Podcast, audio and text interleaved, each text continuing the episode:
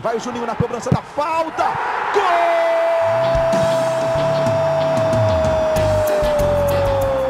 Está entrando no ar o podcast. Sabe de quem? Do Vasco! Do Vascão da Gama, do Gigante da Colina. É o GE Vasco.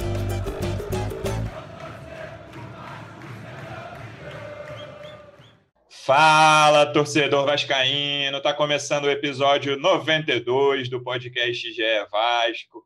Nada melhor do que um episódio depois de vitória, 3 a 0 sobre o Botafogo num clássico, numa temporada que o Vasco tem um retrospecto muito ruim em clássicos, foi só a segunda vitória, a segunda sobre o Botafogo, as duas no Brasileirão. Para falar bastante desse jogo, torcida satisfeita, torcida feliz. Estou recebendo aqui dois setoristas de Vasco do GE como sempre, por ordem alfabética. Como é que você está, Fred Gomes? Seja bem-vindo. Fala, Luan, boa tarde. É, boa tarde, bom dia, boa noite, né? Para quem estiver ouvindo a gente no horário mais adequado. Ah, foi muito bom, né? Assim, não foi um, uma, um primor de partida, digamos, mas o Vasco dominou desde o princípio e foi muito legal ver ver a base se destacando, né? Aquela jogada do segundo gol passando pelo pé de 200 moleques da base, aquele pé de ferro do Bruno Gomes, achei muito bacana. Então vamos ter muito o que falar hoje. Hoje realmente, ontem o Vasco jogou bola, não vamos dizer que foi um show, mas jogou bola e poder falar de bola é muito legal. Sim, nosso segundo setorista estava em São Januário ontem, lembrando que a gente está gravando aqui no fim da tarde de segunda. Como é que você está, Marcelo Baltar? Seja bem-vindo. Fala galera, Luciano, Fred. Tô bem, o jogo foi bom, né? Para mim, para mim das melhores atuações do Vasco no, no, Campeonato Brasileiro na temporada inteira.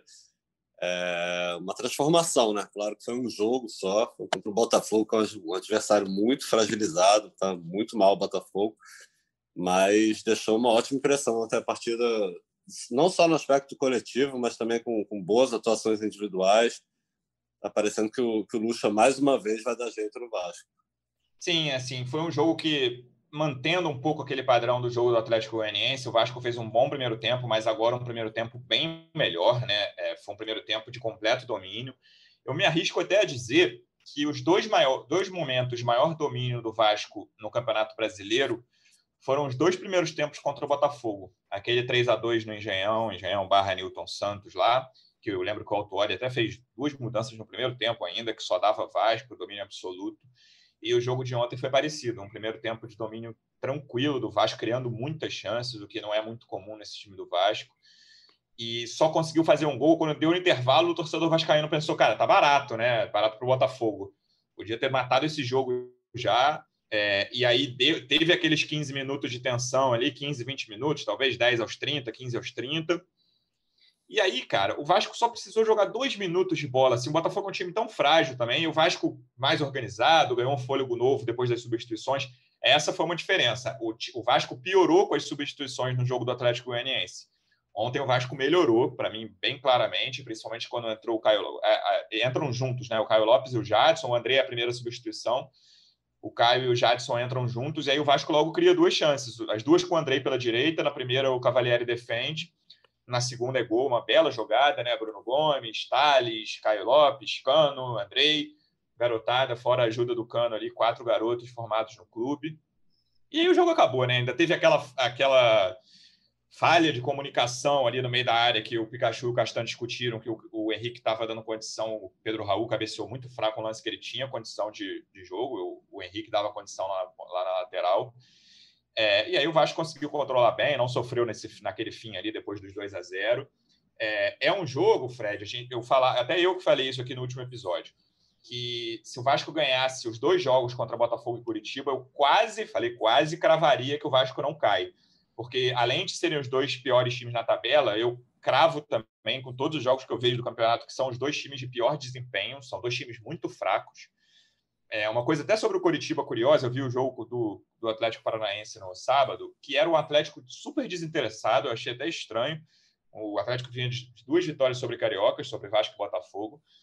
É, foi 0 a 0 esse jogo só passou na. Eu ia falar esporte interativo, mas TNT. E, cara, até o próprio narrador do esporte da, da TNT falou no último minuto assim, cara, o Coritiba tá tocando a bola no campo de defesa, assim. Os caras desesperados, lanternas do campeonato, sim, mas sem mostrar nenhum desespero, nada. É um time que me, não vou dizer que entregou os pontos, não tenho base para falar isso, assim, mas é um time que não conseguiu. O Atlético sem fazer nada no jogo, e o jogo foi 0 a 0 assim, e no, nos acréscimos o Coritiba estava tocando a bola ali no, perto do círculo central, sem tentar aquele cruza, aquele cruzamento algum lançamento qualquer, nada. Então o Vasco deu esse primeiro passo, Fred. Acho que se conseguir dar esse segundo passo no sábado, a coisa clareia bastante para pelo menos fazer um fim de campeonato um pouco mais tranquilo. Ah, eu concordo, Lu. Assim, é, o Vasco foi é, super oportunista, no melhor sentido da palavra, de pegar um adversário frágil como o Botafogo e atropelar. E agora o momento, eu acho justamente para ganhar a, essa motivação, esse embalo, é pegar o Curitiba e meter 4, 5 mesmo, porque eu concordo contigo. Vi muitos jogos do Curitiba. É, desculpa, Curitiba, pessoal, que a gente é carioca. Não meter 4 ou 5, não, cara. Eu entendi. Dois. Não, precisa, não precisa de 4 ou 5. Animado. Cara. Pra quê? Eu entendi. E pedindo desculpa ao ouvinte que eu falei Curitiba, que é o carioquês Curitiba, mas é o Coritiba, o Coxa Branca, que é o pior time do campeonato, sem sombra de dúvida. Já vi muitos jogos do Coritiba. É péssimo mesmo, não tem a menor chance do Vasco se enrolar nesse jogo. É só jogar o feijão com arroz. Olha, o Luciano já fez. Vocês não estão, vocês não estão ouvindo, ele já fez uma careta aqui para mim. Eu acho que não tem chance mesmo. O Vasco não vai botar salto alto. O Vasco já teve todos os momentos da temporada. Não de salto alto, Fred, mas é futebol. Assim, chance Sim. tem de dar errado, cara. É, assim, é um jogo muito importante. Assim, é, eu, depois eu vou, ver, vou falar as contas que eu fiz ontem. Acabou o jogo ali, meia... depois do jogo não, mas sei lá, início de madrugada ali, meia-noite e pouco, eu fiquei no simulador do GE lá, fazendo contas. E esse jogo é fundamental para o Vasco ter tranquilidade. Mas, enfim, vou falar do jogo de ontem. O que você achou desse, em relação a esse primeiro tempo? Quais foram as novidades? O que você gostou mais? O que você achou que não funcionou tanto no Vasco? No primeiro tempo, achei assim, o Vasco muito superior mesmo, é em posse de bola, em número de finalização. Terminou o primeiro tempo com 11 finalizações a 4, mas chegou um momento de 11 a 2. Estava um negócio absurdo. É, a única finalização interessante do Botafogo foi aquela do garoto lá do Romildo, que chutou à esquerda do, do Fernando Miguel. Né? 44, Isso. Mas não jogaram nada. E o Vasco, o, o, Bruno Gomes, ele, além daquele pé de ferro que ele mostra no gol do Barrandegui, ou no gol do, é, contra o Barrandegui no segundo gol, no gol do Andrei, que ele trava o, o uruguaio na maior tranquilidade. No primeiro tempo, se eu não me engano, ele faz o mesmo com o Varley, mas é assim, é desclassificante o desarme que ele faz. Assim, ele, ele é o último o... lance do primeiro tempo. Isso, é, é um lance. adulto um adulto contra uma criança. E olha que ele é, é baixinho. foi inacreditável. Ele falou: me dá a bola aqui, moleque, dá licença. Então, foi muito bom o, o, o, Bruno Gomes. Gostei muito da atuação dele. O Thales soltinho. Ele soltou mais depois do gol, isso é fato.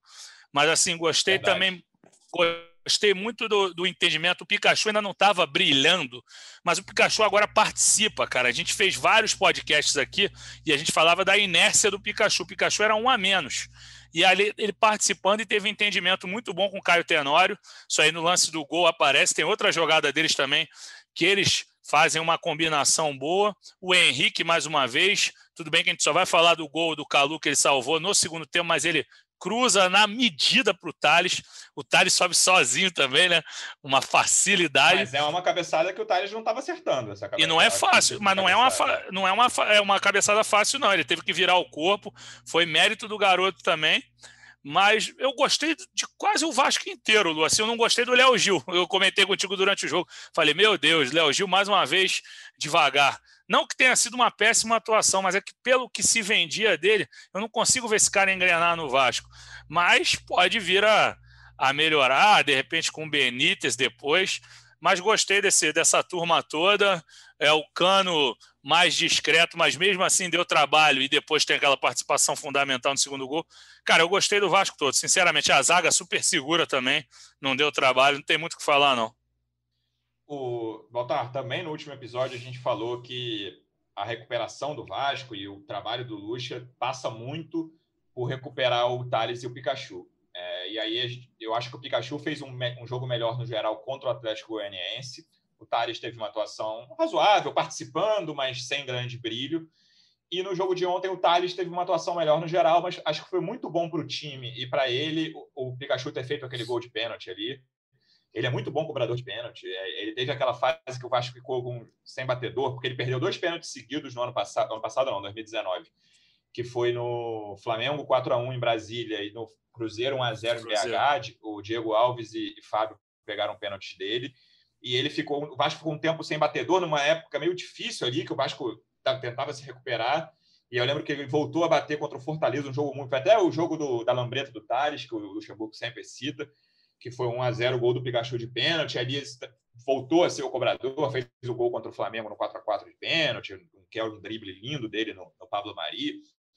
É, então, eu acho ele ótimo cobrador. O Cano também bate bem, mas eu acho até o Pikachu melhor cobrador de pênalti. E acho que o gol foi bem importante para ele. É, mas o Thales, acho que de, do, nesse jogo do Botafogo, o Thales é a melhor notícia, o Thales é a, Cara, é a joia que o Vasco tem. A gente já falou no 2019, assim, muito provavelmente nessa década é o jogador que começou melhor no Vasco, assim, começou melhor que o Paulinho, talvez desde o Coutinho, talvez não, assim, conseguiu cravar desde o Coutinho, mas ele não teve sequência depois daqueles três meses iniciais ali, até a lesão, ele, e aí nunca mais voltou àquele nível.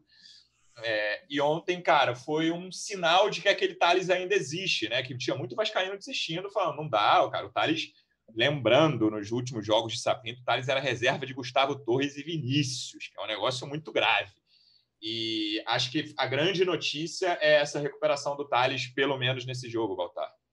Sim, sim. O Thales foi. Olha, ele fez uma temporada de 2020 muito ruim, né? Teve, você pode, você lembra de um jogo ou outro. Lembra sim, aquele sim. jogo contra o Oriente Petroleiro, que ele foi, foi bem, mas foi muito ruim. E a torcida, como você falou, o torcedor já estava desconfiando sobre a capacidade dele retomar o bom futebol. Acho que até ele estava muito sem confiança. E ele está dando aí, tá, tá, dando a sensação de que vai voltar a jogar muita bola, né? Porque talento ele tem. Eu acho que ele foi muito bem ontem, como o Fred falou, depois do gol ele cresceu, né? Foi para cima.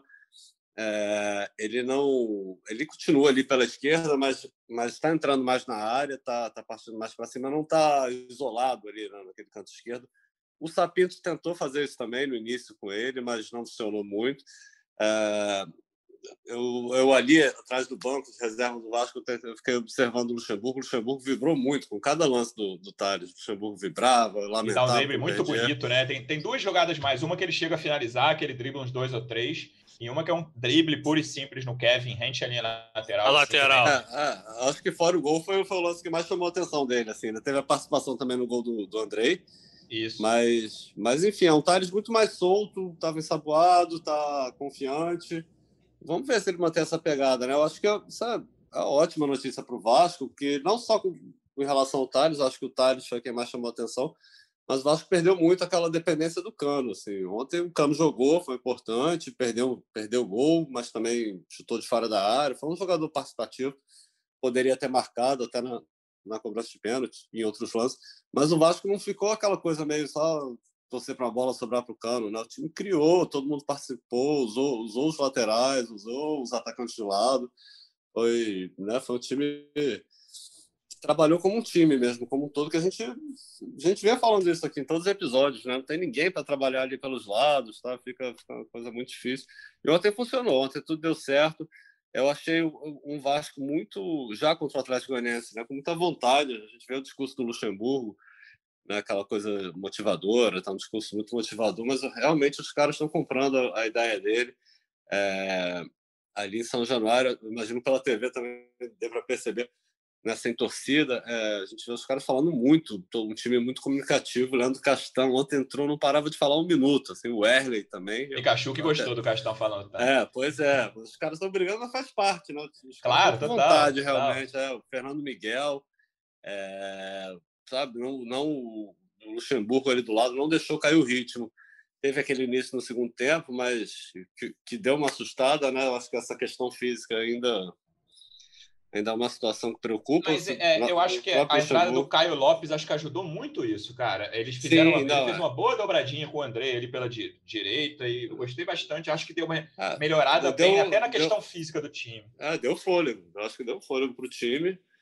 Tem a questão técnica, eles entraram muito bem, né? O time se entenderam ali, parecia que estavam Foi. jogando juntos há muito tempo ali no time principal, mas deu, deu fôlego também, né? A gente até fiquei preocupado porque os reservas não entraram bem contra o Atlético Goianiense, né? Foi quando o Vasco Isso. caiu. Mas, mas ontem, ontem o Luxemburgo usou jogadores diferentes. Não entrou o Carlinhos, por exemplo, não entrou o Neto Borges. E o Caio Lopes, acho que era um jogador que, que o pessoal pedia há muito tempo aí, né? A torcida queria ver. Teve uma. Não, não chega a ser uma estreia, né? Porque ele já tinha jogado contra o Botafogo no Carioca, mas foi um, um jogo para valer com o time principal, o time titular do Vasco, ele entrando. É, acho que foi uma quase uma estreia dele, muito boa, que deixou ótima impressão. O Vasco ganhou mais um jogador aí para essa sequência. É, Fred, uma outra coisa que me chama a atenção, fora o Pikachu e o Thales, é esse novo meio de campo, né? Dos três jogadores titulares do meio de campo, só um vinha sendo utilizado, que é o Léo Gil, que eu nem achei que jogou mal, mas é ainda um jogador que tem as questões físicas dele. É, Para mim, é o símbolo da queda física do Vasco, é o Léo Gil, que é um jogador, enfim, que ele precisa melhorar o condicionamento dele. Mas os outros dois estavam lá em São Januário, né? O Bruno Gomes e o Juninho sempre estiveram lá. O Bruno teve uma passagem muito curta ali de uns 10 dias pela seleção sub-20. Fora isso, era sempre a opção do Sapinto, né? O Sapinto não queria utilizá-los. O Juninho era, era muito perguntado para o Sapinto, a questão do Juninho era muito perguntada para o Sapinto na nas coletivas, e ele nunca quis interagir muito, até sutilmente dava umas criticadas. Ah, eu não sei se é esse jogador que a torcida espera, se o Juninho é isso. É, e, cara, me parece muito claro que esses dois melhoraram muito o meio de campo do Vasco. Sem dúvida, eu acho assim, a questão do Sapinto que você falou, ele não, ele não citava que o problema do Juninho que a gente escutava de Butuca era que ele tinha um comportamento uhum. inadequado e o Luxemburgo confirmou isso logo que chegou. Ele falou: Eu gosto desse garoto aí do Julinho. O Luxa só falava Julinho. Foi o, na apresentação, né? O, o Julinho é namorador, não sei, mas eu também era namorador. É isso. Ele deve ter chamado o moleque na chincha, falou: ó, Comigo você joga porque você tem qualidade e tudo mais. Era um jogador que não podia, o Vasco não podia prescindir dele nesse momento. E aquele negócio: ah, a gente não pode queimar jogador. Eu acho o seguinte, meu irmão, se o jogador é bom e o time é curto, o elenco é curto e fraco, se os moleques da base são melhores, bota os da base. Porque a torcida vai comprar. A torcida só não vai comprar barulho de garoto indolente, garoto que joga de brincadeira. Sim. E esses moleques não estão de brincadeira. Esse elenco do Vasco é comprometido com a camisa, sim. Os caras já tiveram inúmeras oportunidades para sair é, unilateralmente na justiça, porque o que não faltou foi atraso de três, quatro meses para esse time, para esse elenco Mas até, na Deixa eu te interromper rapidinho, tá, claro. Fred? Até a postura mudou muito, assim. Eu fiquei vendo o Botafogo ontem, parecia que eu estava vendo o Vasco do Sapinto, sabe? Assim, alguns jogos do Vasco do Sapinto em relação à postura mesmo, que é um time que, cara, não vamos conseguir nada aqui. Time, Aceitava, talvez, né? É, jogo do uhum. Ceará aqui, jogo do Grêmio. Eu lembrei de alguns jogos, assim, olhando o time do Botafogo, e assim, não vejo solução para o Botafogo fora o rebaixamento. Não, vai cair, não como, tem como. É, o Botafogo virar esse jogo, veio com uma escalação muito estranha, mas até essa postura também mudou nos últimos dois jogos. Não, concordo, isso aí é um fato. O Vasco estava muito, eu não digo não, era apático mesmo. Eu falar, não digo apático, não era apático. A, palavra é apatia mesmo. O Vasco estava morto com farofa. E, e com o elenco que tem, a gente falava assim: olha, eu acho que não tem elenco para cair, mas se continuar com esse comportamento aí, não sei não. Era é, você citou esse jogo contra o Ceará é um negócio de maluco, assim, eu, tamanha inércia do Vasco, a, a, a falta de capacidade de reação, entendeu? Era lamentável o jogo contra o Grêmio que você falou, é, defesa e justiça, até que o Vasco procurou o ataque, mas muito fraquinho. Lá na Argentina, péssimo também. Sim. Então, são vários jogos em que o Vasco não consegue. Pô, o próprio jogo que ele descobre os três zagueiros, que é o jogo lá da Venezuela, o Vasco joga mal demais. Contra um time né, horroroso. Horroroso, exatamente. Se não tivesse aquele zagueiro expulso lá, talvez os caras enrolassem ainda, até porque eles quase ganharam o jogo no final, no abafa. Então, era muito apático. Ah. O Luxemburgo ontem meteu três zagueiros no segundo tempo também, né? Sim, mas aí foi para é. segurar, né? Eu acho que. Sim, sim. E com, com postura. Você falou até uma coisa, ô, Baltar, do, da questão do, do Luxemburgo vibrante. Você estava ali na arquibancada, não sei onde. Vocês têm feito jogos da arquibancada, né? No, no em São Januário. Ah, eu fico rodando ali. Ah, é, é, é sem ler, né? Até a hora na cabine, mas sem ler. Então, aí falar a gente... aqui, o pessoal da CBF vai vir reclamar. Não, tem as cabines marcadas, mas a gente, a gente tem, tem fica, fica de... o jogo todo na cabine, Baltar, galera da CBF. Olha, tem Vascaíno é, lá na CBF ouvindo. Vai Mas tem a opção de ficar ali na arquibancada, às vezes fica ali mais próximo, tentar pegar uma foto, ver uma reação às vezes vai para a cabine que tem uma tomada, computador, fica andando ali. É que eu ia te falar que quando você citou isso, uma coisa que, que hoje o GE TV mostrou, e até a transmissão ontem mostrou legal do Luxemburgo vibrando com os caras, é que ele faz o, o movimento da cabeçada do Thales Magno no primeiro gol, ele cabeceia junto com o Thales e sai comemorando daquele jeito dele. Mas isso aí o Sapinto era também, eu também acho que Sim. o Sapinto vibrava muito em campo, ele, né? não o time dele. É, mas, o time mas, não vibrava com é, ele. Eu, eu achei até o Luxemburgo um pouco mais mais discreto que o Sapinto. Mas, mas, mas, eu acho que. Mas o, o, time, o time em campo está muito mais vibrante, né? Eu concordo contigo. E assim, o, uma coisa do Sapinto, a gente pega aqueles abraços efusivos no jogo com o Santos, ele não é correspondido na maioria dos abraços. O mais emblemático é o Ribamar, que anda para ele. Que o Ribamar estava muito chateado de estar no banco, para não usar uma palavra de baixo calão. E aí ele vai abraçar. Cara, ele não tá nem aí. O Pikachu foi outro que também não deu muita bola para ele. O Luxemburgo tá feliz mesmo. E assim, uma coisa que eu falei ontem é, que eu acho muito interessante. Nem todo jogador compra esse discurso, mas o Luxemburgo ele mostra que ele sabe do que ele está falando. Quando ele vai lá e fala do golaço do Dinamite em cima do Osmar Guarnelli em 76, que é um Vasco Botafogo famoso de 76, Sim. ele mostra que conhece. Ele naquele em 2019 ele faz uma uma preleção contra o Palmeiras e lembra o 4 a 3 na Mercosul. Tudo bem que quem tem mais de 30 anos e não lembra daquele jogo é um alheio a futebol. Mas. talvez o Sapinto não. Né? É, o Sapinto não faz ideia do que seja, certamente. Mas o, o Luxemburgo fala com uma propriedade. E, e é aquilo, ele fala do Vasco, ele fala aquele negócio que torce para outro time e tal, mas, cara, ele fala como um Vascaíno, ele é mais Vascaíno que muito Vascaíno. Ele, ele comprou, não tem jeito, ele incorporou e ele incute isso na cabeça dos caras. Os caras entenderam e o Vasco não vai cair. Não vai, vai ganhar quatro jogos fácil, daqui a fácil eu me empolgo, né? Que nem daqui a pouco tu faz uma careta para mim. Mas eu me empolgo, eu me empolgo mesmo, porque, cara, quando a gente vê um time vibrando, quando a gente vê um time vibrando, a gente acredita numa coisa assim. Então, acho que o Vasco vai sim embalar, porque tem agora disposição, tem tesão. Desculpem a palavra, ouvinte, mas é isso. O Vasco tá animadíssimo e vai com tudo para essa reta final. É uma tabela é, vou... complicada aí, né? Não fazendo então, vou, é exatamente isso que eu ia é. falar. Vou falar das minhas contas aqui do simulador na madrugada. É, Quantas vezes tem... você fez essa conta aí? É, eu acho que eu fiz umas três ou quatro simulações na madrugada aí. É, o Vasco tem três jogos que, para mim, a, nos quais a vitória é obrigatória para ficar tranquilo, que é o próximo contra o, o Coritiba, o Bahia em casa e aí, um último, que talvez, se tudo der certo para o torcedor, nem precise tanto, que é o Goiás na última rodada. Esses todos são em casa. Curitiba, Bahia e Goiás. Talvez o Vasco já chegue livre contra o Goiás. E aí, cara, não tem mais nenhum jogo muito fácil, não, sabe? Assim, tem dois jogos fora que eu acho muito importante. Pelo menos não perder esses jogos, que são Bragantino e Fortaleza. Sendo que, assim, nas minhas simulações, vamos lá, eu vou, tô com a tabela aberta aqui. Das nove, dos nove últimos, últimos colocados, oito, é, nove. O Atlético Paranaense, para mim, está livre. Desses nove, o Bragantino, para mim, é o que vai ficar melhor na tabela. Décimo segundo, até um pouquinho acima, acho que ele passa alguém na, nas simulações que eu fiz. Acho que o time está bem. Vamos ver, ainda vai jogar hoje, que a gente está gravando, ainda pega o Atlético Mineiro, mas acabou de golear o São Paulo em casa, enfim.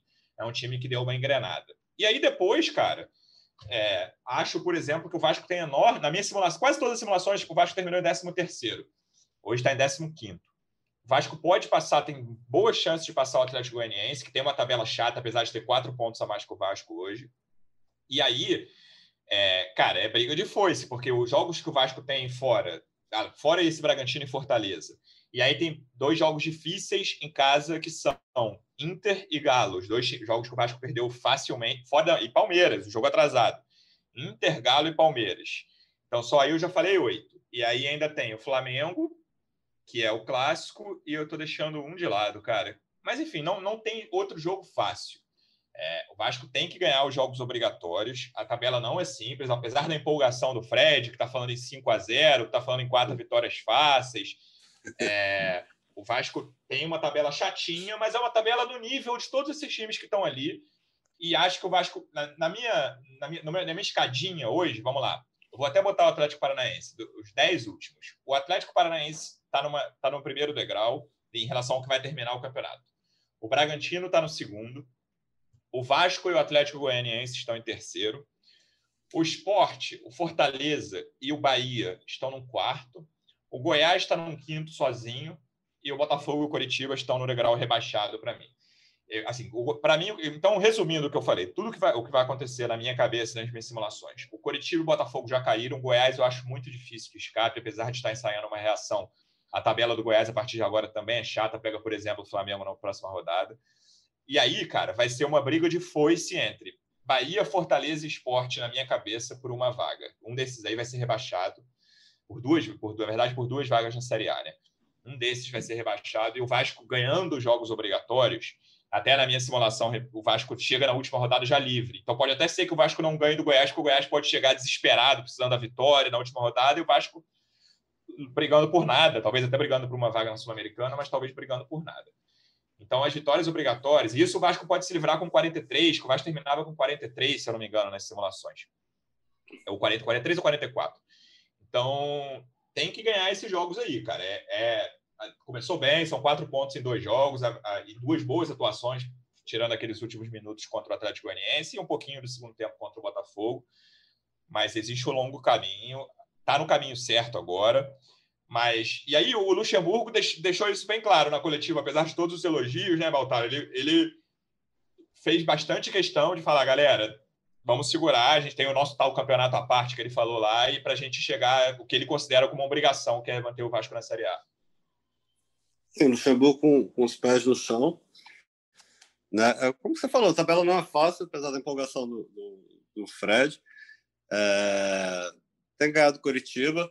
Mas eu vejo o Vasco hoje, com essa bola que está jogando, acima desses três times que você citou aí, que eu acho que são os favoritos para cair mesmo. Bahia, Fortaleza e Esporte. Né? É. A gente sabe que às vezes o futebol dá uma virada de chave, e o Fortaleza mudou de treinador agora, tem sempre, sempre essa questão, e o Vasco acho que não pode ficar contando muito com, com, com a queda, com, com a regularidade de desempenho ruim desses três times.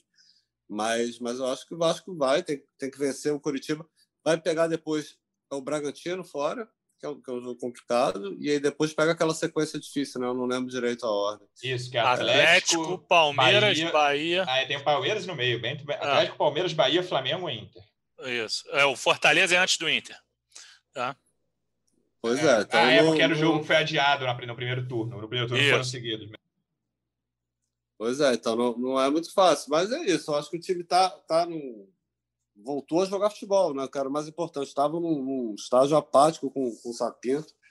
E aí tem, e ainda né, com expectativa de uma melhora, porque a gente vai, pode ter o Benítez aí, né? Muito em breve, talvez já contra o Curitiba.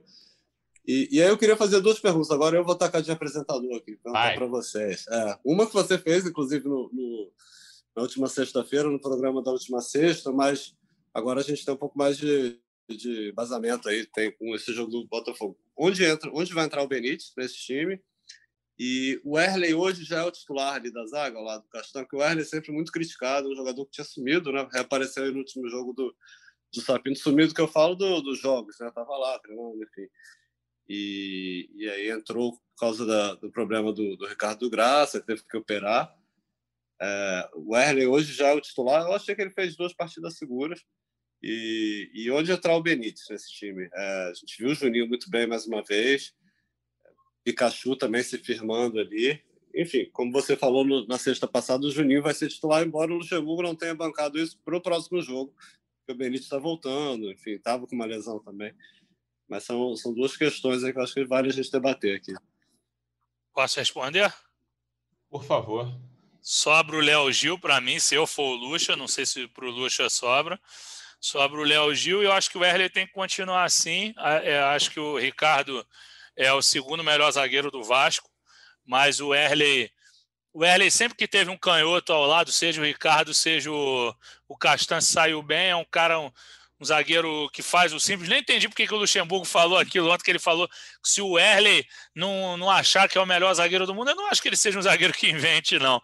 Então, acho que o momento é dele. Acho que não, não pode mudar muita coisa agora. Os caras encaixaram bem, entendeu? E aí, quando tiver que voltar o Ricardo, é, pode se pensar, mas eu acho que como é uma reta final, por mim, mantinha o Erley, sobrava o Léo Gil e botava o Benítez com o Juninho voltando um pouquinho para fazer a saída de bola. Eu acho que dá para ser, ser feito isso pelo talento do Juninho, tanto para sair jogando como para chegar como elemento surpresa.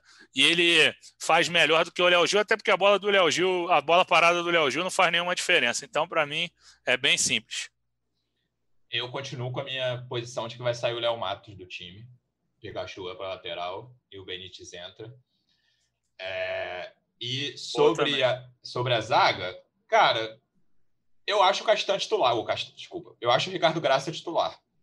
É, e quando voltar para. Mas assim, o problema é quando ele vai voltar, né? Eu acho que vão faltar o quê? Cinco, seis rodadas? Já ah, mais é. ou menos um mês, né? Exato. Então, eu com, com o Ricardo Graça em condições de jogo, para mim a zaga é Castan e Ricardo. Vamos ver o Erle, cara. Eu quero, quero esperar. Assim, eu não, não achei que ele fez um bom segundo tempo contra o Atlético Goianiense, por exemplo. Achei que errou muito. Mas o resto, um jogo e meio, né? O primeiro tempo contra o Atlético e o jogo inteiro contra o Botafogo, ele foi seguro, jogou bem e subiu, não só ele, né? Mas a questão da confiança subiu bastante o nível do Castan, do que vinha de atuações muito fracas, né? Era, foi a pior fase do Castan no Vasco, certamente. E então, assim, tá, tá dando conta do recado, mas para mim o Ricardo em condições, o Ricardo é titular.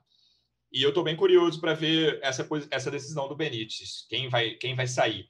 E aí, agora eu voltando a perguntar para vocês, é, como é que está a situação dele, Baltar? O que, que, a gente sabe? Ainda não foi anunciado, mas no, parece que é questão de tempo.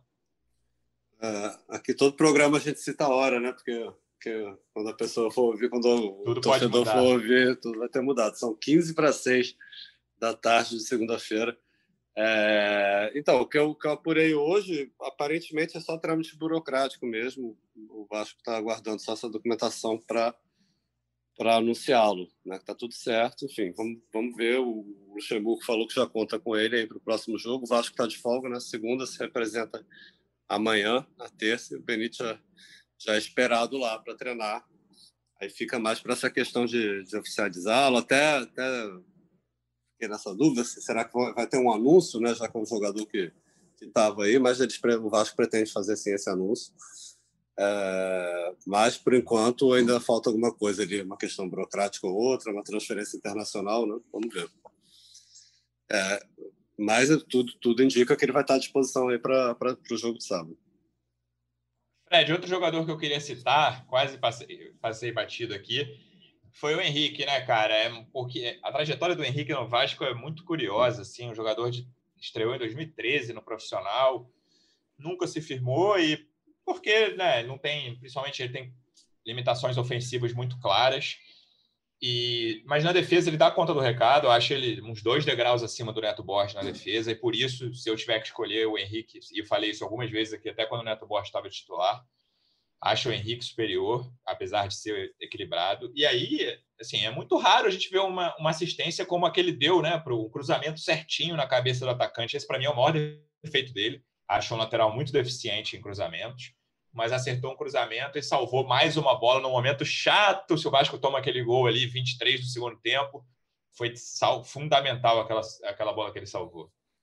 Sem dúvida. Eu acho que é justamente é, é essa bola que o torna mais essencial nessa partida e, e, e, o leva à condição de um dos melhores em campo, porque se o Vasco tomar aquele gol ia virar aquele jogo morrinho, era capaz de ficar empate mesmo, aquele jogo que não é, aquele cerca Lourenço que não sai dali Ia ser mesmo. frustrante o empate ontem pela forma como foi o primeiro tempo, né? Exatamente, era um momento e foi um momento que o Botafogo incomodou um pouquinho, porque ia ser muito injusto, o Botafogo não jogou bem, entendeu? E aí ele salva, ele realmente ele cresceu. Eu acho que esse ano, talvez, apesar dos pesares, talvez seja o melhor ano dele no Vasco. Ele já, já teve momentos bons, principalmente no início, tudo mais, mas pelo menos ele teve papel de destaque esse ano. Teve um momento que ele, que ele virou aquele terceiro zagueiro que ele saía super bem.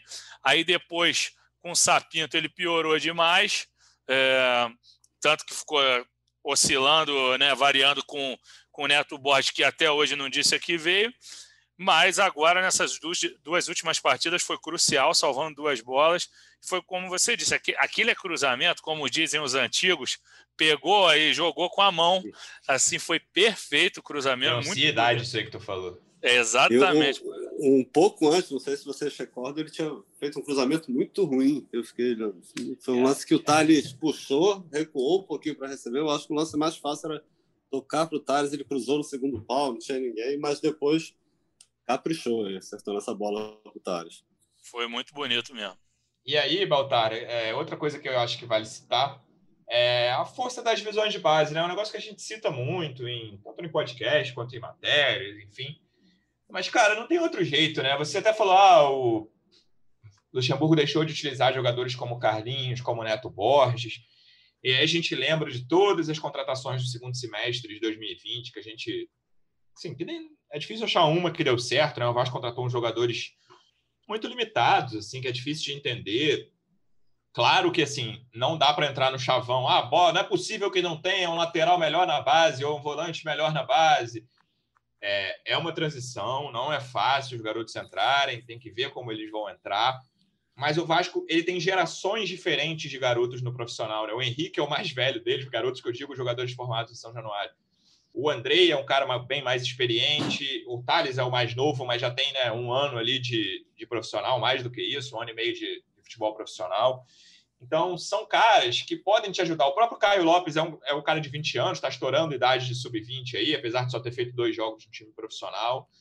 Me parece que com o elenco que o Vasco tem, com as opções que chegaram de fora e com garotos que são minimamente rodados, esses caras podem ajudar muito o Vasco dentro de campo, fora a questão financeira de sempre, que são ativos do clube que podem ser vendidos. É, ontem foram. O Luxemburgo utilizou oito né, jogadores Isso. da base no jogo. Cinco titulares, foram é. cinco titulares, 11, tinham 11 relacionados. Tinha o Thiago Reis, Vinícius e Lucão, que não entraram. É... O Vinícius é um cara que eu acho que perdeu espaço com o Luxemburgo um pouco, mas, mas a gente vê que ele está gostando mais de, de, dar espaço para a garotada da base. Recuperou aí o, o Bruno Gomes, por exemplo, né, o Juninho. É, e, e não está usando tanto essas contratações que chegaram aí no meio do ano, são muito questionadas, né? como você falou, Neto Borges, Carlinhos, o Jadson entrou ontem, tem ali o, o, o Marcelo Gustavo Alves. Torres. Também, que, é, Gustavo Torres, esse aí tá, tá sem moral lá, né? Foi relacionado, se atrasou. Não sei se vai ter muita chance aí com o Luxemburgo, não. Mas o próprio Marcelo Alves, o, o Catatal, que eu tive a impressão que o Catatal seria ficaria como opção de, de, reserva imediato do Cano, né? Porque no primeiro jogo ele nem relacionou o Thiago Reis, o Ribamar foi embora. Mas enfim, o Catatal também não, não entrou nenhum dos dois jogos. E, e é isso, subiu, subiu. Acho que fica muito claro aí com o Caio Lopes, que é um jogador que a torcida pedia há muito tempo, né? E o Juninho também, que, que era que o Sapinto não gostava. O Peck, ele foi, buscou. O Peck entrou muito bem ontem, né? Ele entrou no, Entrou legalzinho. No, no, final do jogo, ele deixou o cano na cara do gol. Claro, que já estava naquela fase do jogo que o Botafogo estava meio morto, o Vasco muito em cima tinha muito espaço ali. Mas ele entrou pela esquerda, naquele lance meteu o cano na cara do gol. Depois teve participação na, na jogada do Caio Lopes também, que, que originou o pênalti no Pikachu. Acho que, que é isso. E a torcida gosta, né? Compra o barulho da base, é, fica tem muito esse negócio de cria de São Januário, fica, fica um astral bom. E é uma garotada que tem talento, e, e com esse elenco do Vasco, muito curto, sem, sem muito investimento, é, eu acho que é isso mesmo. Tem que apostar na base. É claro que não vai ser toda hora, vai, vai, a garotada vai oscilar, mas é isso mesmo e pode dar um retorno não só esportivo como financeiro, como você falou aí mais para frente para o Vasco. Lembrando que o próximo jogo, que a gente já falou algumas vezes aqui, decisivo contra o Coritiba, lanterna do campeonato, sábado, nove da noite, em São Januário. Fred, só para a gente fechar com a questão política, desde sexta não teve novidades, né? O, o Solidariedade, o partido entrou no STF com uma ADPF, né, pedindo arguição de descumprimento de preceito fundamental. Até decorei, dizendo que a eleição virtual do Vasco teria descumprido um preceito fundamental da Constituição brasileira. Tá? Quem vai julgar vai ser o presidente do STF, Luiz Fux. E aqui no TJ do Rio, no Tribunal de Justiça, o tanto o Leven quanto o Roberto Monteiro entraram com embargos que vão ser julgados de, pelo próprio custódio Tostes, que foi um dos desembargadores Colegiado. que votaram pra, pra, pela validade da eleição do dia 14 do Salgado. E por enquanto estamos na mesma, né? Exatamente, nada de novo por hora.